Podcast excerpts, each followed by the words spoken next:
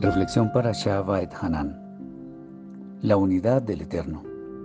El principal credo de nuestro pueblo aparece en esta parashá y es conocido como el Shema. Y sus palabras son Shema Israel, Adonai Eloheno, Adonai Echad, que significa Escucha Israel, el Eterno nuestro Elohim, el Eterno uno es.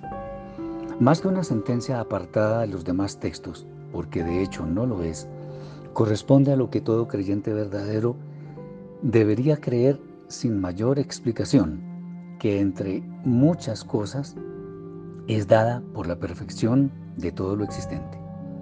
¿Por qué es tan importante creer que el Eterno es uno y único? ¿Qué es lo que en realidad quiere decir el pasaje? Porque ello nos aparta de toda forma de idolatría, que es la mayor falta contra la dignidad y majestad del más santo de los santos. No solo es uno, puesto que no hay nada ni nadie que pueda asemejarse a él, sino que es único en cuanto a que sus excelsos atributos solo los tiene él y nadie más. Él es la causa de todas las causas y la razón de todas las razones. Los escritos sagrados ven esto tan evidente que nunca se preocupan por demostrar su existencia, sino que ya la dan por hecha, pues todo lo que existe explica de muchas y variadas maneras su presencia en todo lo creado. Si hubiera alguien igual que Él, entonces no podríamos aferrarnos con una esperanza cierta a lo que dicen los libros sagrados, pues habría contraposición a todo lo que Él haría. Pero para bendición de todo lo existente, él es todopoderoso, todo suficiente, omnisciente, majestuoso, infinito, insondable, eterno, omnipresente, y nada para Él es difícil, y mucho menos imposible. Creer en todo lo que hemos mencionado no es un asunto intelectual, es algo definitivo para la salud de nuestra alma, ya que es de aquí y de ninguna otra parte de donde nuestra fe puede ser fortalecida pues en la medida en que creamos en el Santísimo, sin pretender asemejarlo a algo, porque es imposible, sino que veamos en Él a la única fuerza que puede sustentar todo lo existente, podremos ver que efectivamente no requerimos dirigirnos a ningún otro ser para que escuche lo que nuestra alma necesita.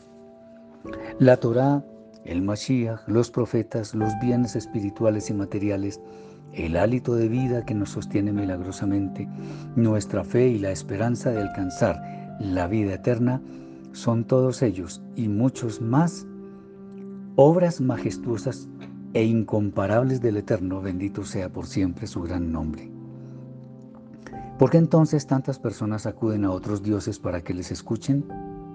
Por desconocimiento voluntario o involuntario del verdadero Todopoderoso e Insondable quien no necesita de ninguna ayuda porque Él todo lo puede. Qué bueno será cuando llegue pronto el día en que sobreabunde el conocimiento del santo y nadie acuda a alguien diferente de Él.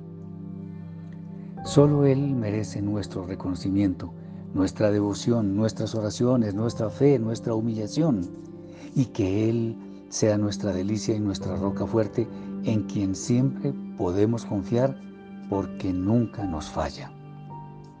El Eterno no es comparable a cosa o persona alguna, pero aún así podríamos decir que se rebaja de su gloria para atendernos a nosotros, que no somos nada ante Él.